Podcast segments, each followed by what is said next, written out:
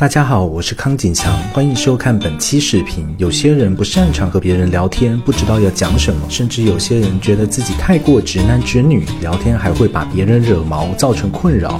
对于心理咨询师这个职业来说，聊天可以说是一个基本技巧，尤其是倾听，那更是我们必须随时拴在裤腰带上不敢或忘的保命符。我在 Soul 上面开了一个公益的心理聊天室，也就是所谓的心理房，持续运营了一年多。今天我们就来聊聊。我在心理房里面跟人聊的内容到底是什么？这个聊天室是在去年二月开设的，做了半年之后，我开始想干脆记录一下每天晚上到底在干嘛吧。统计至今，我截取的是刚好半年的时间，从二零二二年八月十二号开始到二零二三年的二月十一号为止，总共一百八十二天里面，我营业了接近三分之二的时间，一百一十八天。因为有一阵子我休假日是不开的，或者是甚至有一段时间我觉得特别累了，整个停了三周，跑出去旅行。不过现在原则上是每天开设，偶尔请假这样。每天的官方运营时间是两个小时，晚上十点到十二点。可是有时候我工作回来晚了，会延一下，以每天平均一个半小时计算，这半年的总时长是一百八十个小时。一百八十个小时里面，总共有一百二十三位倾诉者。这一百二十三位是人次啊，有些是老主顾了会重复来，还有一些是单纯询问考研信息的，我就不算在一百二十三位之内的。反正大概就是这么多。一百二十三位倾诉者中的绝大部分，我们都是第一次听到彼此的声音，所以等于是我每天晚上都在练习自己的勇气、耐心及稳定性。因为我在 Soul 上面的昵称是我的真实姓名，简历也置顶了。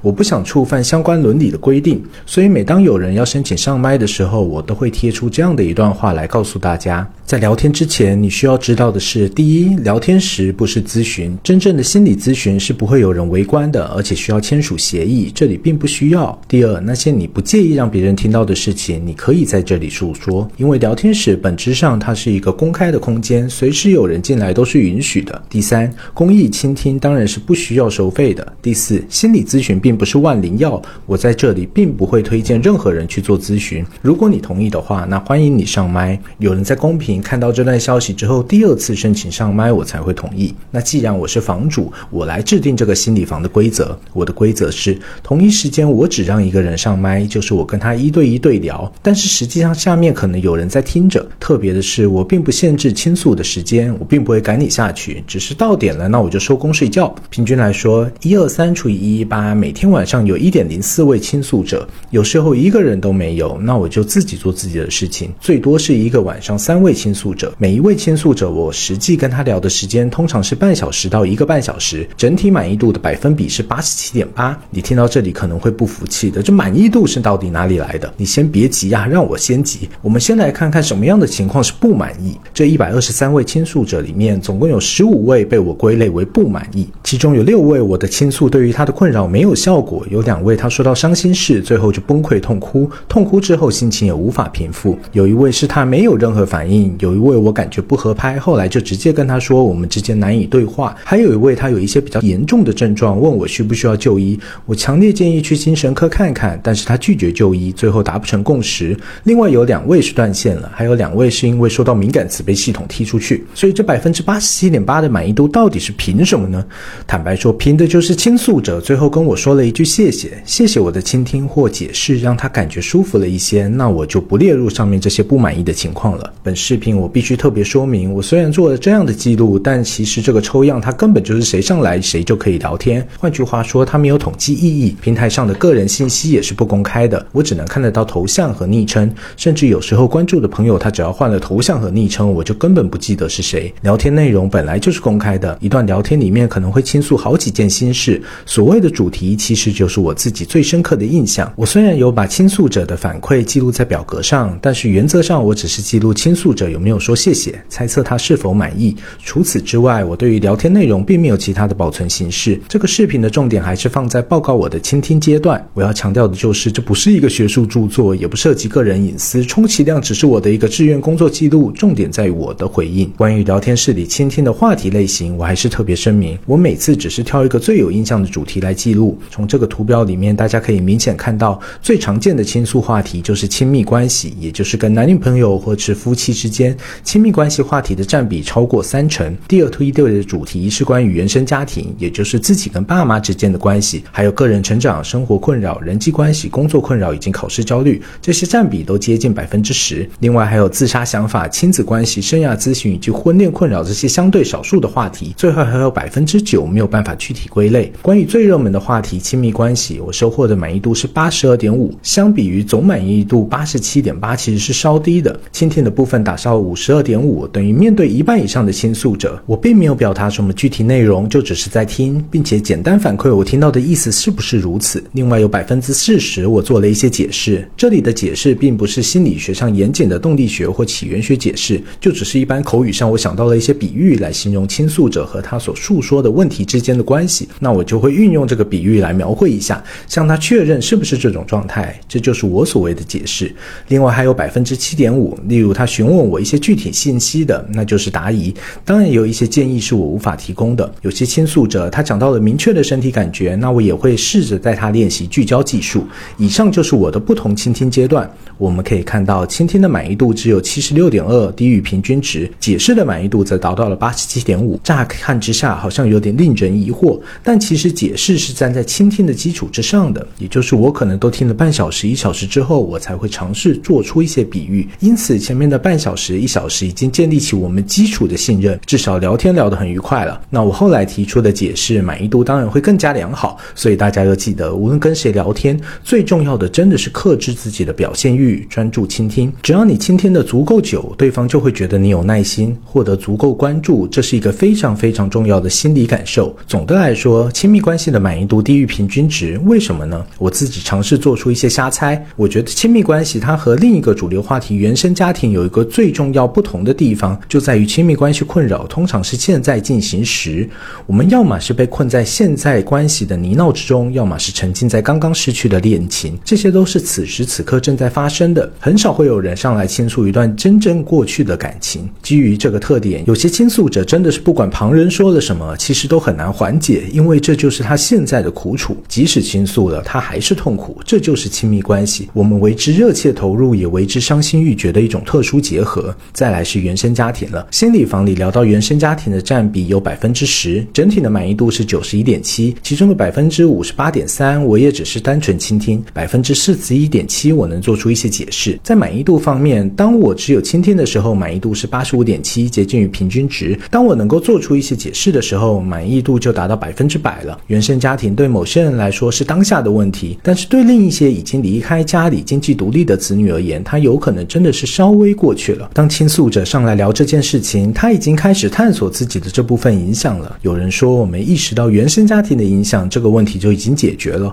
我并没有如此大胆乐观，但是当我们开始意识。开始探索，这就是一个解决原生家庭的契机，甚至我也愿意承认，这就是最重要的事情，没有之一。因此，如果能够在聊天室里获得一些解释，真的会有一些豁然开朗的感觉，这可能是满意度较高的原因。关于个人成长的部分，满意度又不怎么样了，只有七十二点七。倾听的比率略低于五成，可以做出一些解释的比率略高于三分之一。另外还有百分之九点一追求自我成长的倾诉者会问我的个人经历，因为我的简历和播客。链接是放在上面的，大家可以看得到，自然也会有所疑问，说我为什么会从公务员辞职，值或是离婚的经历对我造成的影响。既然问我这些问题，我当然也就必须简短介绍一下。这就是我都归类于单纯反馈。当我倾听的时候，满意度只有五十；当我做出解释的时候，满意度则高达一百。为什么两者差距如此之大？我个人认为，个人成长话题其实从一开始就有两种不同类型的倾诉者，其中一种类型是上来就问我该怎么成长，我。该怎么增进我的某些技能？对于这个问题，我真的是一头懵。我何德何能给出这种答案呢？我又不是开设培训课程，这只是聊天室而已。然而，有另外一些倾诉者，他们是带着自己的思考上来的。他们上来讲述问题的方式会是：我以前是怎么样怎么样的，可是现在我领悟到了某一些事情，我开始朝着那样那样的方向迈进了。我想听听看，你觉得这个方向怎么样？那我就可以开始和他讨论前后的变化。这就是我对于表面上都囊括在个人。成长这个议题下，两种类型的倾诉者截然不同的感受。成长并不是做题，我们做作为旁观者，无法直接提供正确答案，我们只能见证。从另一方面来说，这才代表成长是你自己的，而不是重复陷入一种模式，被人拿着教鞭挥赶着，让你去哪里就去哪里。我们从小到大已经经历够多这样的日子了。关于人际关系的困扰，我收获了八十八点九的满意度，其中有百分之七十七点八我做到了倾听，解释其实占的相对少，只有百分之十一点一。另外有百分之十一点一是做了一个聚焦，倾听的满意度是八十五点七，解释的满意意度则是百分之百。人际关系问题的倾诉者，往往因为在现实生活中和别人的关系发生困扰，他才上来诉说。总而言之，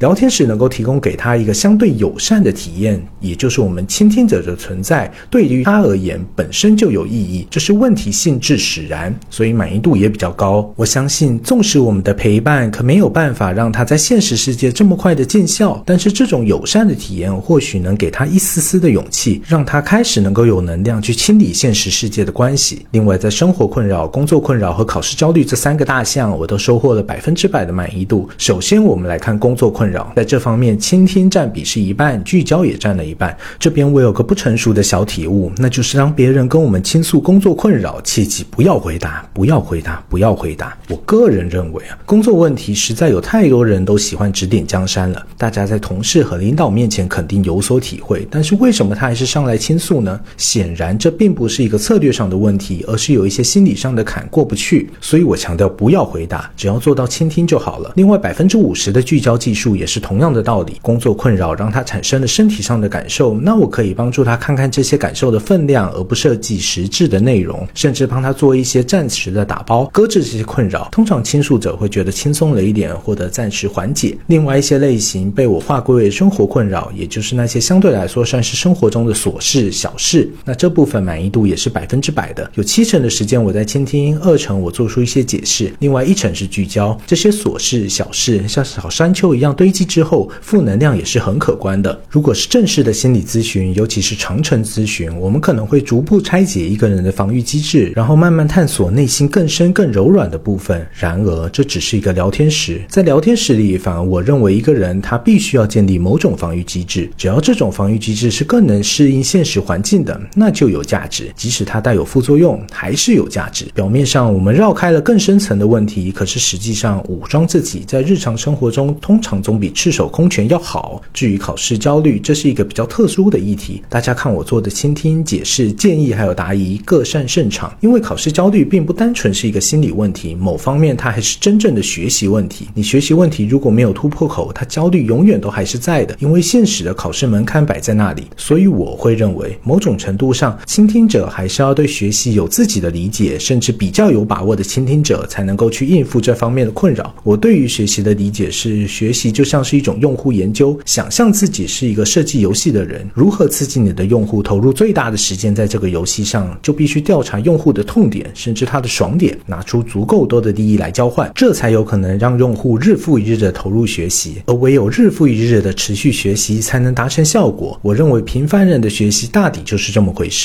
毕竟我们不是天纵英才、过目不忘，所以我们必须要持续探索什么对自己有用。学习是一种对自己的探索，还有对自己的雇佣。以这样的态度来看待自己的学习，进而面对考试焦虑。至于有一些被我列入其他的部分，包括失眠困扰、子女教养、不明感受、心理问题、危机干预、过往经历、学习困扰、宠物死亡、物质滥用、情绪困扰、暴力事件等等，我们挑两个重点来说吧。首先来讲危机干预，有人跟我说他想自杀，这时候该怎么办？他坦白说，这不是在咨询的场合，也不是心理热线。况且搜这个聊天时，他会屏蔽一大堆关键词，自杀就是一个关键词。聊天实力都是老用户了，我们会用各种含蓄的话语去避免被系统识别而踢出去。在这种带着镣铐跳舞的环境下，根本无法有效干预。如果我们聊天听到别人跟我说他真的很想死，甚至现在就想去死，我觉得只能把握两个重点，一个就是我们要知道倾诉者感受的真实性，我们相信你的感受很痛苦，这个痛苦有足够的程度让你想要结束生命，这我们是相信的。想想看，一个人他在现实世界都已经如此痛苦到想要自杀了，肯定是周围有许多人都无法理解他，甚至认为事不至此。这时候，如果有个地方能够肯定这个感受的真实程度，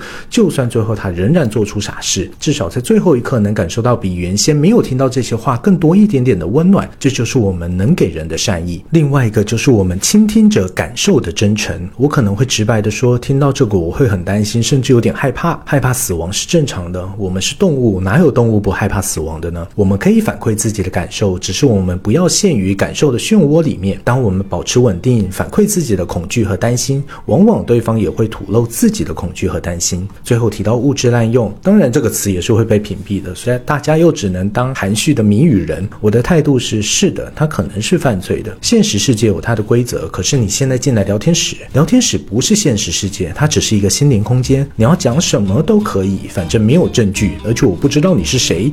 这里没有对错，如果真的不对的话，反正平台也会把我们踢出去。这个机制同时也保护了我们，不是吗？本期视频我们就讲到这里。如果你也对这个聊天室有兴趣，欢迎你到平台搜上面搜寻聊天室名称“心理咨询是什么”。每天我尽量晚上十点到十二点开设，当然有时候就是会有事情或是推会议，总之就是尽量。右边是我的个人简历，我在搜上面放在动态置顶，大家都可以看到。也欢迎大家到微信公众号或知乎搜索康景祥，喜马拉雅播客和搜搜索心理咨询师康景祥。视频虽然很短，但是我会努力把它做得越来越好。这个世界一定有一种善良，值得我们奋战到底。谢谢收看。